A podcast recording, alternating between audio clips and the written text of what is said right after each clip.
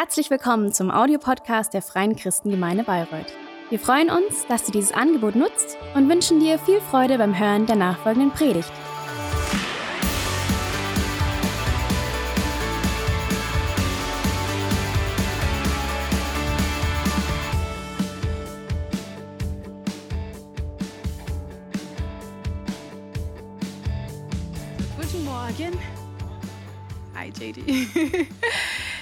Geht's euch? Ich hoffe, ihr habt wirklich eine tolle Woche gehabt. Es war wieder sonnig. Ich habe mich extremst gefreut, weil ich bin immer noch der Meinung, dass es keinen Sommer gab. Und von daher war das schon ein bisschen Trost. Ich bin Gott wirklich dankbar also dafür. Also genau, wie Kai schon gesagt hat, in den letzten paar Wochen haben wir uns mit dem Thema Gebet beschäftigt. Wir haben gesagt, wir wollen beten wie niemals zuvor. Also das ist schon was Gutes. Wir haben auch jetzt unsere 21 Tagen des Gebets gerade. Letzte Woche war die erste Woche, diese Woche ist dann die nächste Woche und man trifft sich dann abends diese Woche. Genau, ich hoffe, dass ihr da einfach Zeit findet und dass ihr halt kommt und zusammen mit uns betet. Wir haben in den letzten paar Wochen wirklich ganz viele Arten von Gebet gesehen. Letzte Woche haben wir Fürbitte gesehen und ich denke, die Woche vorher war Bitte um Weisheit. Also es ging einfach, weißt du, Gebet, Gebet, Gebet. Und heute machen wir weiter. Bevor wir weitermachen, beten wir ganz schnell und dann machen wir das. Okay, lass uns beten. Gott, wir danken dir, dass du gut bist. Wir danken dir, dass wir lernen dürfen und können, wie wir zu dir kommen dürfen und können. Wir danken dir, dass du Gott bist, der uns hört, der uns lehrt und der immer mit uns ist. Und wir beten, dass du uns heute Morgen wirklich unser Herzen aufmachst, dass wir wirklich von deinem Wort diese Wahrheiten verstehen, dass es wirklich was in unserem Leben verändert, dass wir immer mutiger werden, zu dir zu kommen und zu beten. In Jesu Namen beten wir. Amen. Amen. Heute darf ich über Klagegebet reden. Und ich weiß nicht, wie es euch geht, wenn man dieses Wort so hört, Klagegebet. Das ist in sich schon ein bisschen widersprüchlich. Ähm, ich bin jetzt nicht ähm, meine Muttersprache ist nicht Deutsch.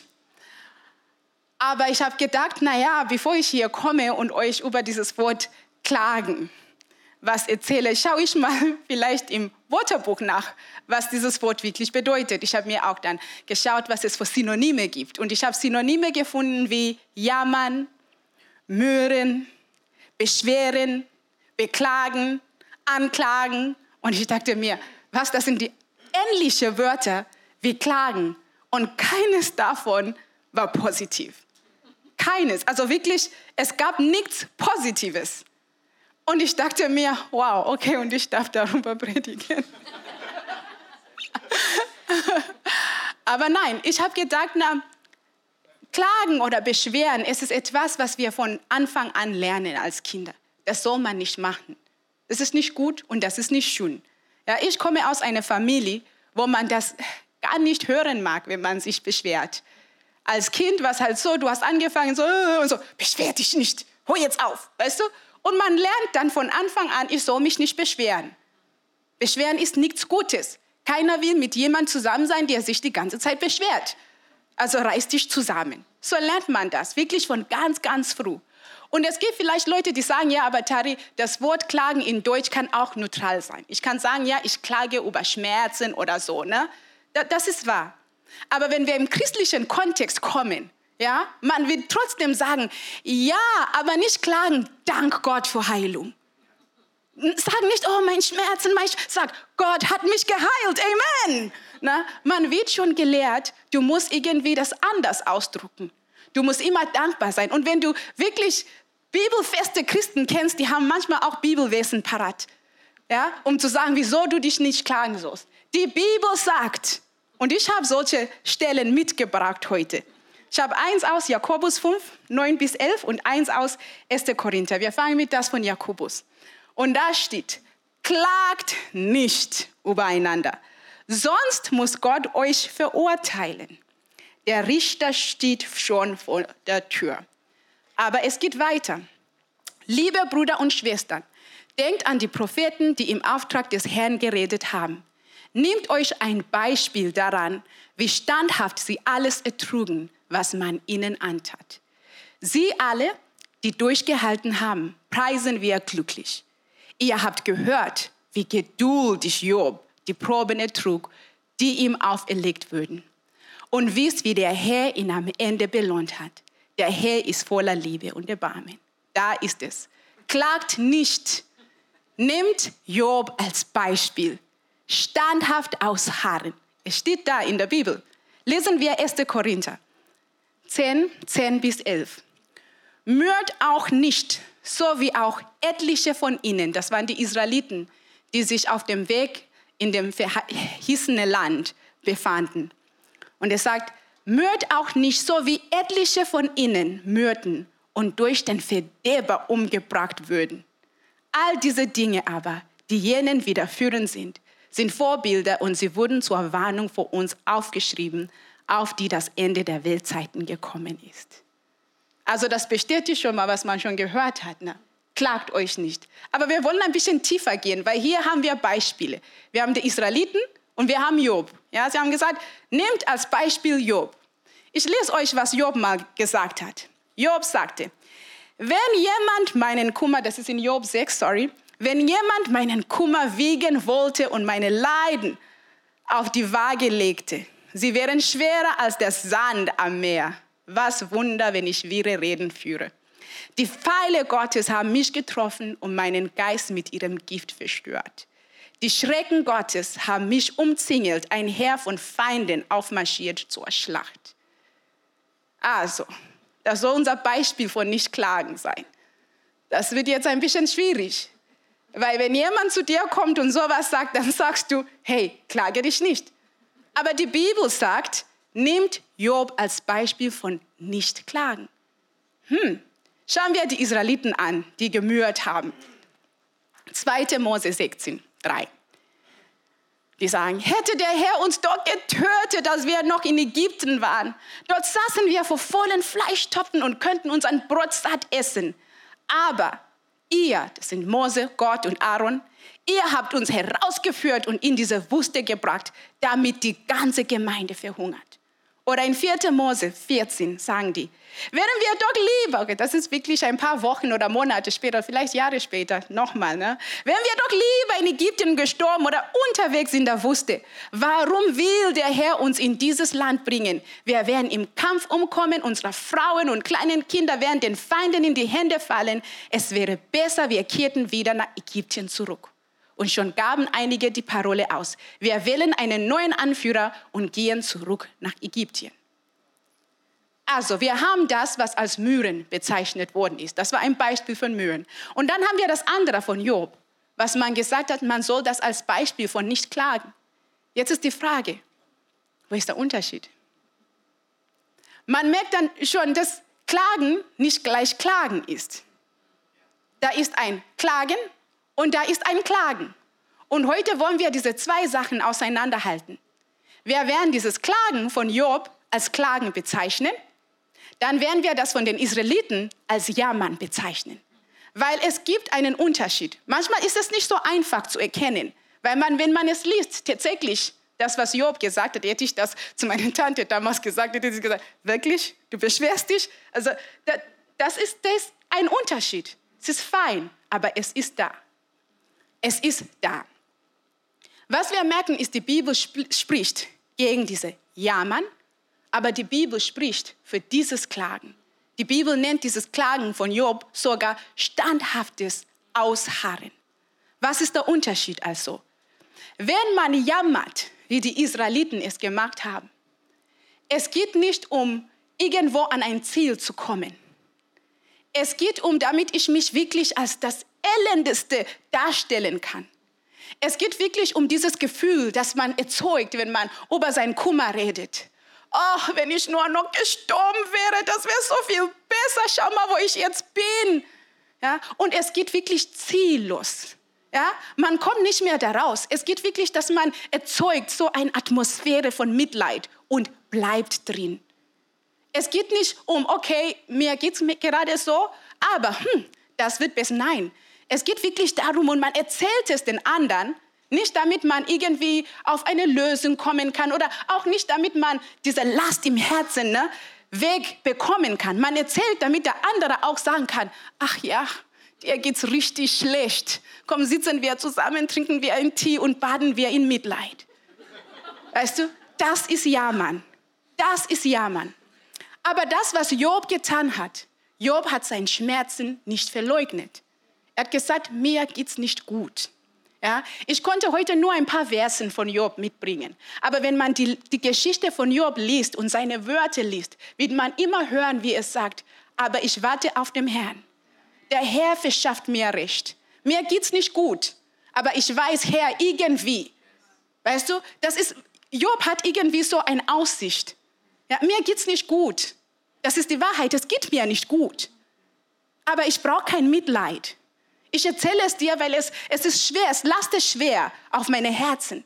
Vielleicht trägst du es auch mit mir, aber wir baden nicht im Mitleid. Wir gehen wohin. Und das ist der Unterschied. Es gibt einen Unterschied zwischen Jammern und Klagen. Wir dürfen klagen. Wir dürfen sagen, wie es uns geht. Die Bibel spricht davon und sagt, nimmt Job als ein Beispiel. Als ein Beispiel. Ja, das ist, was Job gemacht hat.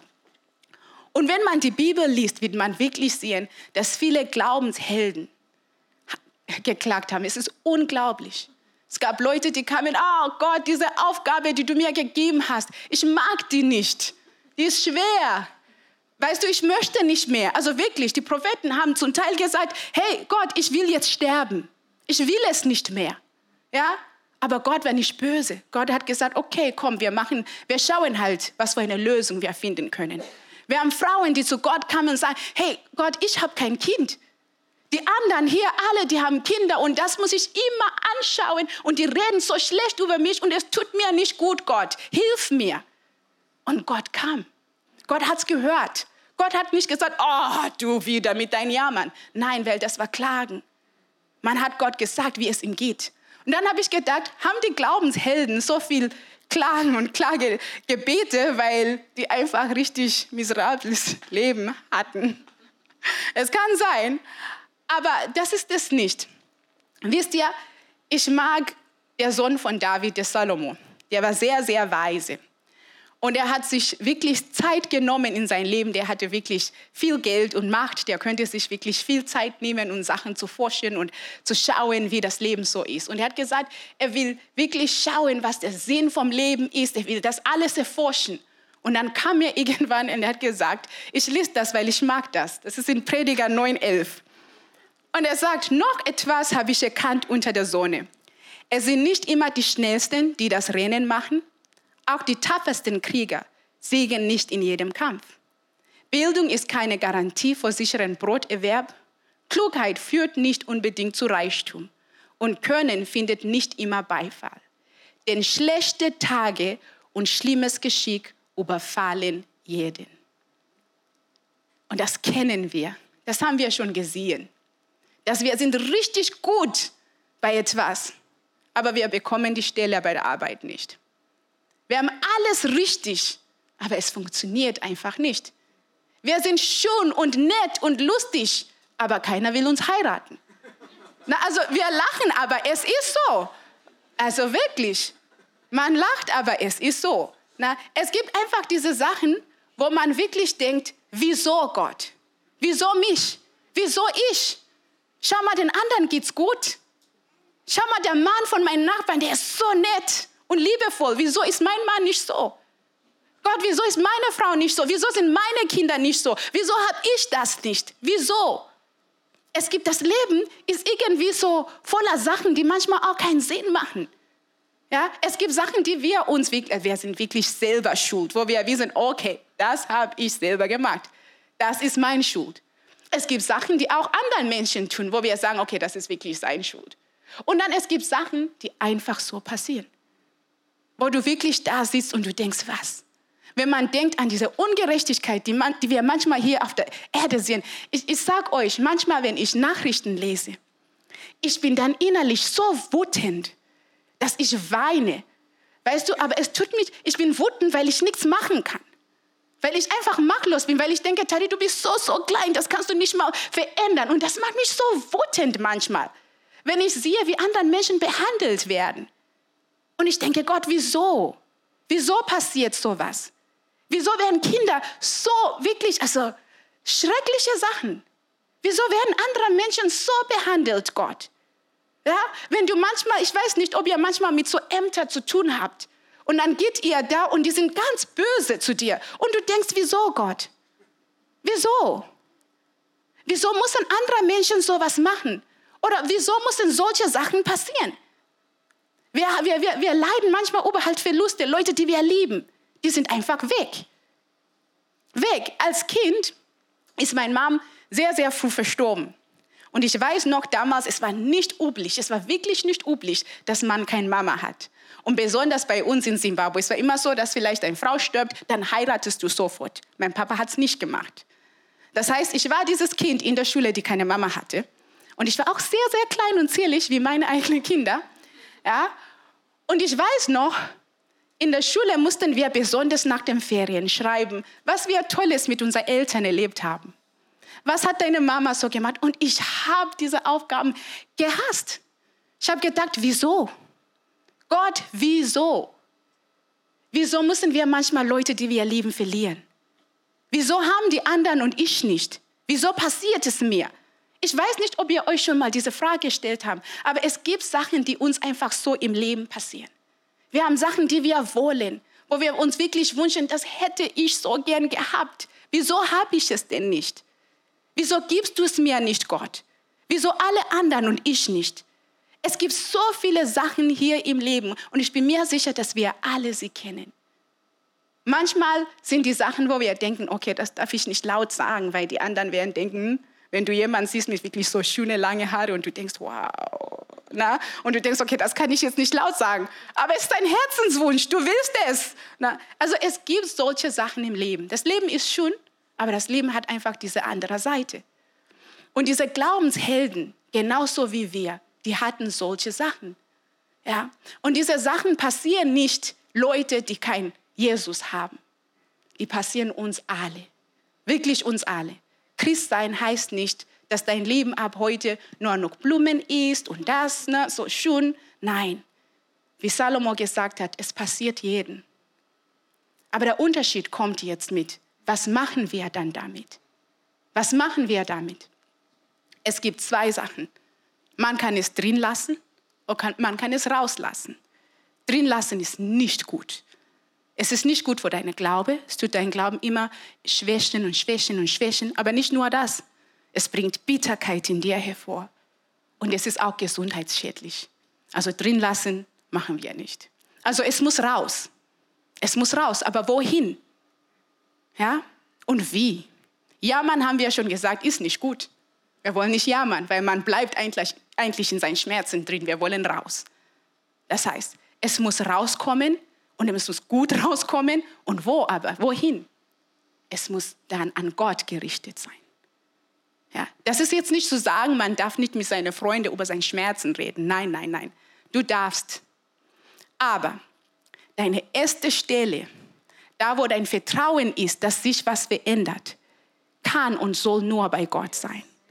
Ja, ihr kennt das als Kinder. Na, man hat so einen großen Wunsch und denkt, ah, ich will ein neues Fahrrad. Ich habe es Mama erzählt. Aber du gehst auch in der Schule und erzählst deine Freunde. Du erwartest aber nicht, dass deine Freunde ein Fahrrad für dich kaufen. Du sagst es einfach, weil du entweder freust du dich oder was auch immer. Aber deine Hoffnung liegt bei deinen Eltern. Und das ist das Gleiche mit unserer Nöte und diese ganzen Sachen. Wir lassen sie raus an Gott als unsere erste Stelle. Wir können mit Menschen reden. Es ist sogar gut, manchmal mit Menschen zu reden. So gut. Aber die erste Stelle, wo unser Vertrauen ist, ist bei Gott.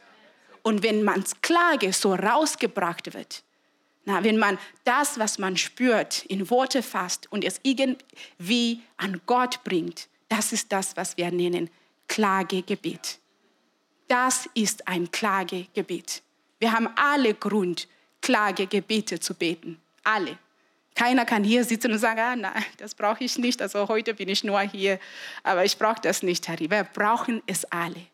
Ja? Und weil wir es brauchen, habe ich gedacht, ich bringe uns ein Klagegebiet mit, damit wir auch sehen können, wie sowas ausschaut. Es gibt ganz, ganz viele in der Bibel, wirklich viele. Aber ich habe mich entschieden, was Kurzes, Kurzes mitzubringen. Aus Psalms 13. Das wurde von David geschrieben. Also, und er sagt, wie lange, o oh Herr, willst du mich ganz vergessen? Wie lange verbirgst du dein Angesicht von mir? Das heißt, du kommst nicht mir zu helfen. Wie lange soll ich Sorgen hegen in meiner Seele, Kummer in meinem Herzen tragen, Tag für Tag? Wie lange soll mein Feind sich über mich erheben? Schau her und erhöre mich, o oh Herr, mein Gott. Erleuchte meine Augen, dass ich nicht den Todesschlaf versinke. Dass mein Feind nicht sagen kann, ich habe ihn überwältigt und meine Widersacher Sache, sorry, nicht frohlocken, weil ich fange.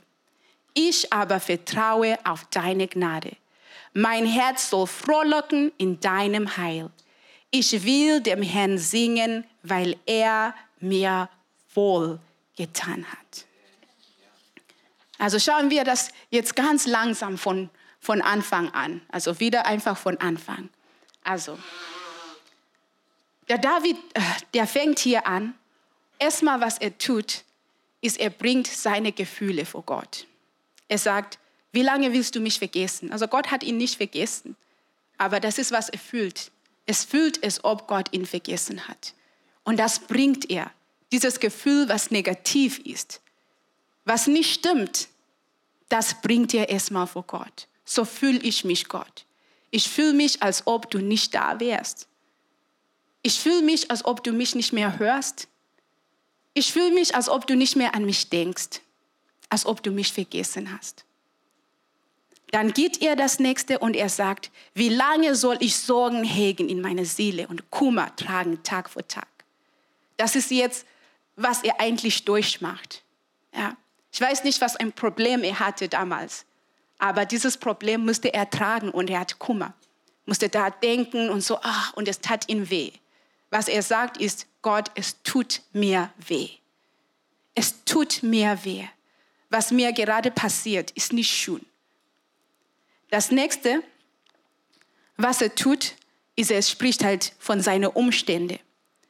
Der Feind soll sich nicht länger über ihn erheben. Das heißt, das, was ihm passiert war, was wahrscheinlich irgendwelche Feinde, vielleicht der Saulus, der nach ihm kam, dass er sagt, schau mal Gott, das ist der Umstand. Das ist mein Umstand. Und dann geht er als nächstes und dann bringt er seine Bitte vor Gott. Das ist jetzt, was er möchte von Gott. Er sagt Gott, schau und erhöre mich. Dieses Erleuchte meine Augen heißt, rette mich. Rette mich. Ich will nicht sterben, ich will nicht, dass es noch schlimmer geht. Komm und rette mich. Das ist, was er möchte. Das druckt er auch aus in sein Gebet. Und dann geht er weiter als letztes und er sagt, ich vertraue auf deine Gnade. Ich will singen, o oh Herr, weil du mir wohlgetan hast. Er vergisst nicht, was Gott vorher und früher vor ihm schon getan hat. Er vergisst nicht, dazwischen ihm und Gott eine Beziehung ist. Er vergisst nicht, dass Gott, obwohl es mir gerade so geht, ich weiß, dass du gut bist obwohl es jetzt gerade so ist, ich weiß, du hast mich vorher mal gerettet. Ich weiß, wer du bist. Das vergisst er nicht. Ja? Es geht ihm nicht um einfach in sein Mitleid. Also, nein, es geht zu sagen, ich sage es dir, Gott, und ich weiß, wer du bist. Ich brauche deine Hilfe und du kommst. Aber er druckt es wirklich alles raus. Alles raus. Und wenn es raus ist, dann ist es auch raus. Dann kann er auch entspannen.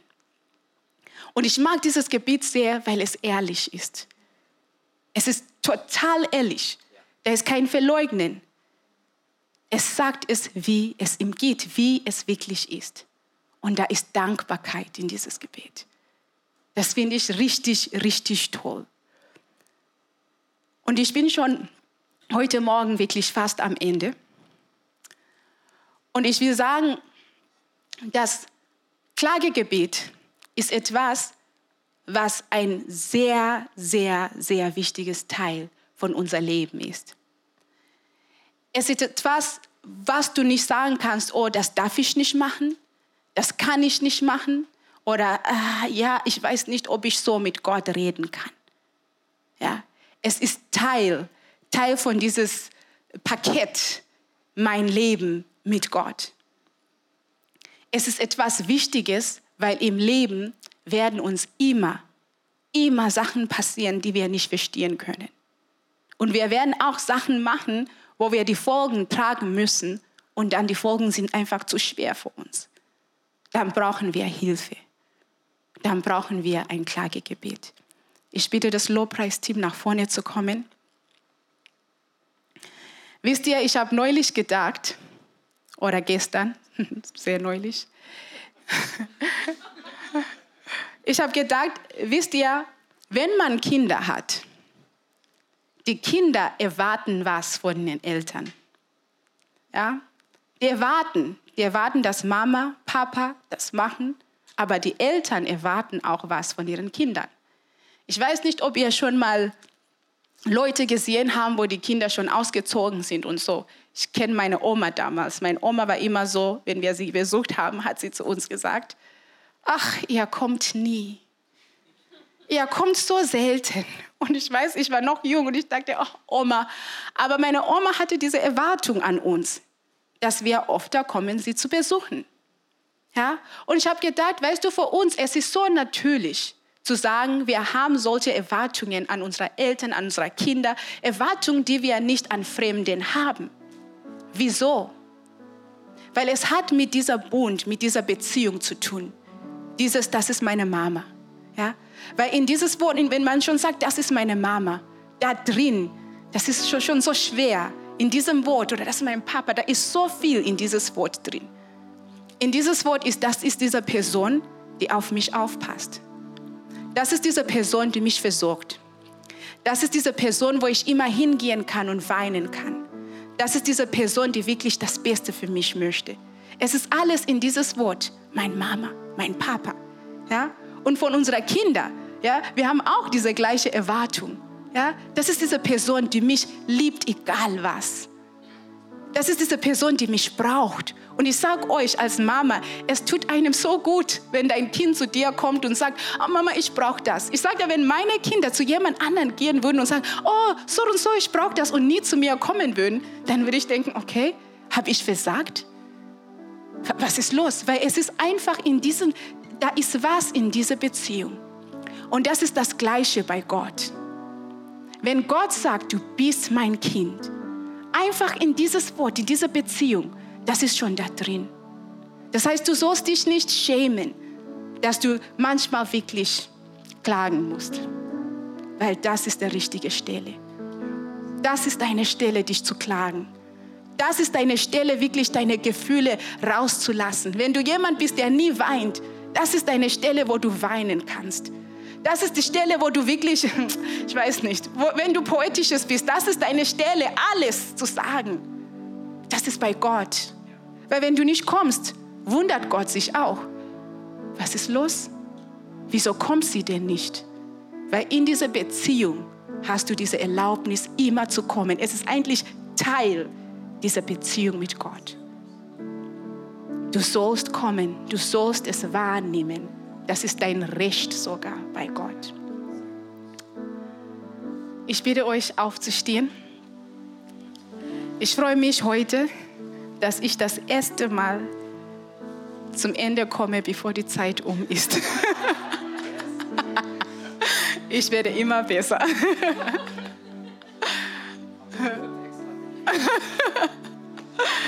Ach ja. Also, zurück zum Klagegebet. Vielleicht heute Morgen sitzt du da und du denkst, ich wusste nicht, dass ich mich erstmal überhaupt klagen darf, dass ich mich manchmal in eine gute Weise beschweren darf. Ich wusste nicht, dass all das, was ich sehe, es muss nicht mal das sein, was dir passiert. Es kann einfach auch, was du im Nachrichten siehst, wo du denkst, Gott, das ist richtig, nicht schön. Sogar das kannst du vor Gott bringen als ein Klagegebet. Weißt du, und vielleicht siehst du da und du denkst, das wusste ich nicht, dass ich so eine Stelle habe. Und ich finde, diese Stelle ist ganz cool. Ich weiß aber auch nicht, ob ich an diese Stelle kommen darf. Du darfst. Weil Gott hat es so gemacht, dass Jesus am Kreuz gestorben ist. Dass jeder, der an Jesus glaubt, wirklich als Gottes Kind leben kann. Das heißt auch für dich, wenn du so eine Entscheidung noch nie getroffen hast, diese Entscheidung zu sagen, Jesus, ich will, dass du Herr meines Lebens bist, wirst, damit ich ein Kind Gottes sein kann. Wenn du das noch nie gemacht hast, hast du heute Morgen die Möglichkeit dazu.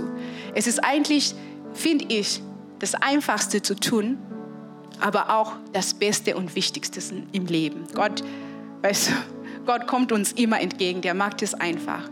Also wenn du heute Morgen hier bist, dann möchte ich einfach mit dir beten.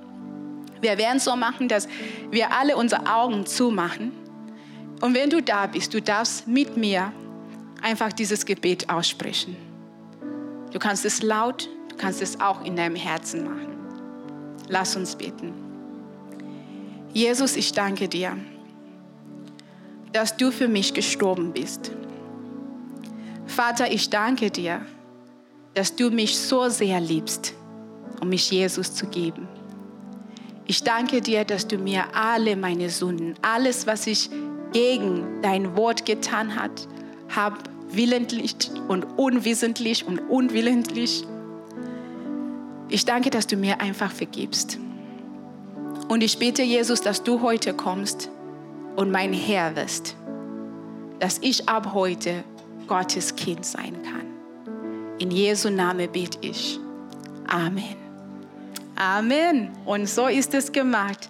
Ihr Lieben, ich bedanke mich sehr bei euch und ich hoffe, weil ich weiß, das ist kein einfaches Thema, das mit Klagen.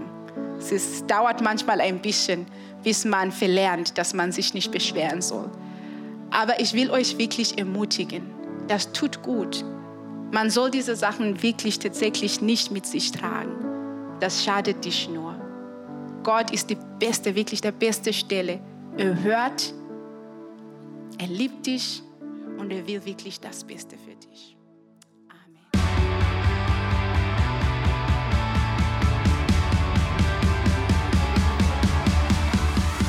Hat dir die Predigt gefallen? Gerne kannst du sie mit Freunden teilen oder uns einen kurzen Kommentar hinterlassen. Noch mehr würden wir uns aber freuen, dich persönlich kennenzulernen. Du bist herzlich eingeladen, einen unserer Gottesdienste am Sonntag zu besuchen. Alle Infos findest du unter www.fcg-bayreuth.de. Dort kannst du uns auch eine persönliche Nachricht schreiben, wenn du mehr über ein Leben mit Jesus erfahren möchtest oder andere Fragen zum christlichen Glauben hast. Bis zum nächsten Mal. Ade!